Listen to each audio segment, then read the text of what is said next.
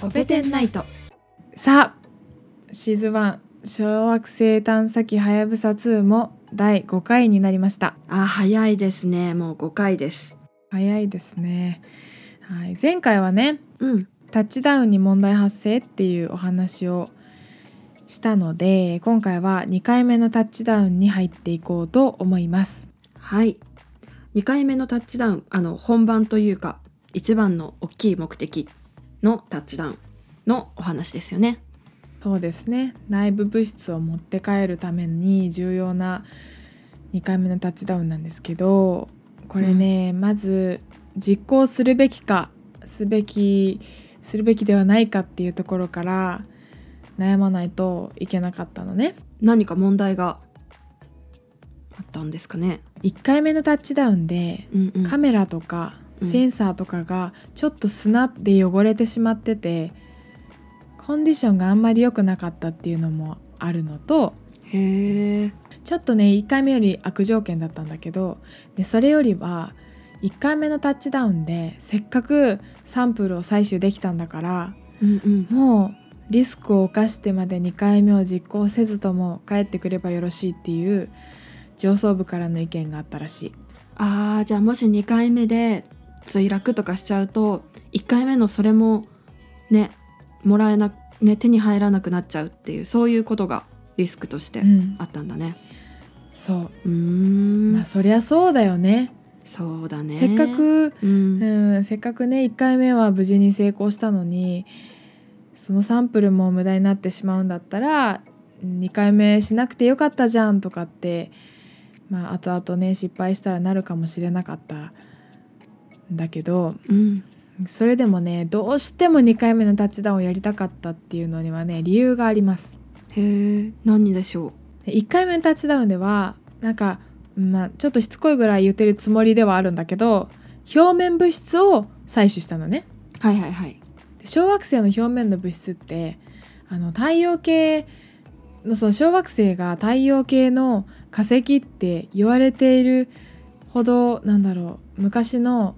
太陽系初期の物質が残っている可能性が高いとはいえはいはい。表面の物質っていうのは紫外線にさらされてるでしょ。うんうんうんそうだね。紫外線にさらされるとね変質しちゃう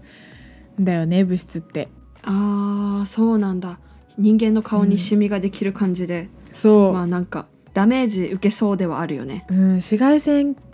て結構エネルギーが高い波長の、うんうん。えー光だから紫外線もねもちろん光の一つであの波長がすごく短い光なんだけどうんうん。すごくエネルギーが高くってこう原子核を破壊するようなへえなんかそんなような紫外線紫外線というかそんな波長が短いエネルギーが高い、えーそんな電波も電波っていうか電磁波もあるんだけどそんな感じで、あのー紫外線にさらされると変質してしまうそういう変質し,、ま、してしまっているかもしれない表層物質を1回目のタッチダウンでは、まあ、採取していたのね。うーんそれでも十分に価値はあるんだけど変質してない可能性が高い小惑星内部の物質を持ち帰れたらうんいいよねっていう強い希望があったんだよね。いやーそりゃそうだよねうん、あとねしかも同じ天体で同じ天体リュウグウで表面の物質と内部物質をひ、あの2つ2種類持ち帰ることができれば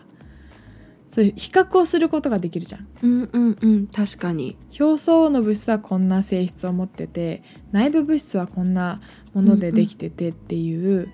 のが分かって、でそれが分かるとその2回目のタッチダウンをやって内部物質と表表層物質をどっちも持ち帰ることができればもう今後の研究を考えると2回目の2回目をやるのかやらのやらないのかでは本当に大きな差があるっていう。うやっぱ1たす1で2じゃなくてもっと10にも相乗効果で意味を持つっていうことなんだね、2種類持ち帰れると。へえそれぐらい差があるから、うんうん。うん、どうしてもやりたかったんだけどえっ、と人工クリエイター作ったじゃん。うんうんうん。で人工クレータ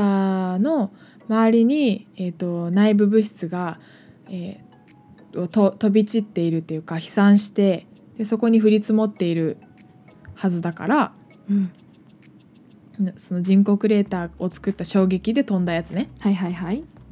そうその内部物質があるはずだから人工クレーターの周りに降りれ降りれれば降りられれば、えー内小惑星内部の物質を持って帰ってこれるよねっていうそういうことでね人工クレーターの周りに降りる、えー降りようと今からしているわけです。はい。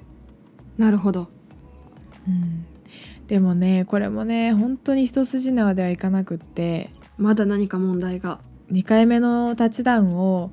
まあ、安全に行えますよって上層部を説得するための案を探しつつ、2回目のタッチダウンの場所、人工クレーターの周りで安全に降りられそうな場所を一応探してはいたんだけどなんか人工クレーターを作ろうと作った場所にはうん。なんか大きな岩がちょうどあってへえでその岩が邪魔をしててこの人工クレーターがあの綺麗な円状じゃなくてうんうん。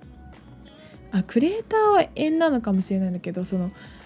飛び散った物質の分布が円状じゃなくてうーん。なんか半分だけその大きな岩が邪魔をしてそれ以上向こうに飛んでいけなくて遮られちゃった感じか。そうそう半円状にその内部物質が分布している状態だったのね。うん内部物質が分布してるのが半円状ってことはそこにその半円状のところに降りなきゃいけないってことだもんね。うん、そうじゃないと2回目のタッチダウンの目的である内部物質が、うん、十分に取れないかもしれないっていう。んううんそれはなん。のがあるか、からわかる。うん。うん、なんだけど人工クレーターの周りを探してみると一番安全に降りられそうなところっていうのが内部物質が十分に堆積してない場所だったのね。あらなんというか両方大事だけど両方なくてはならないというか要素が片方欠けちゃってるね安全に降りられそうなところ S01 っていうんだけどうんその S01 はねうーん内部物質が十分に堆積してない可能性が高いっていうのでうーんどうなんだろうって。せっかく2回目行ったとしても十分に取れないかもしれないねっていう感じでいて。うん。で内部物質がしっかりと積もってそうな場所のうちに安全その中で一番安全に降りられそうな場所っていうのは C01 っていう場所があったんだけど。はいはい。でもう管制室の皆さんそのはやぶさ2のプロジェクトの関わってる皆さんはみんな C01 に降りたいわけじゃん。うんうん。やっぱり内部物質が取れるんだもんね。うん。うん。それが意義になるからね。うん。だから絶対に C01 に降りたかったんだけどやっぱり墜落するよりかはっていうことでタッチダウン2回目のタッチダウンをやるんだったら S01 にしましょうって決定されたの。ああそうなんだ。そう決まっちゃったんだよね。あそうそうか安全な方をと、うん。まあそう気持ちはねわからなくはないんだけど、もちろん。へえそう。それでうん。あの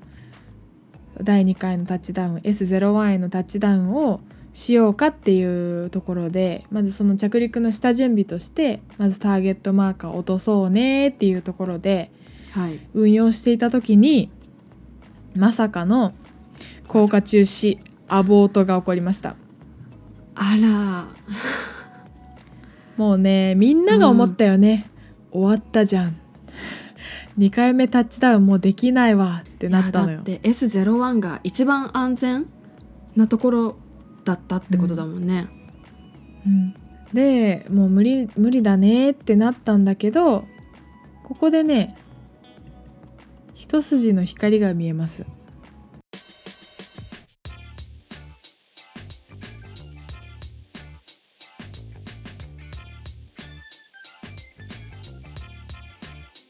ペテンナイト。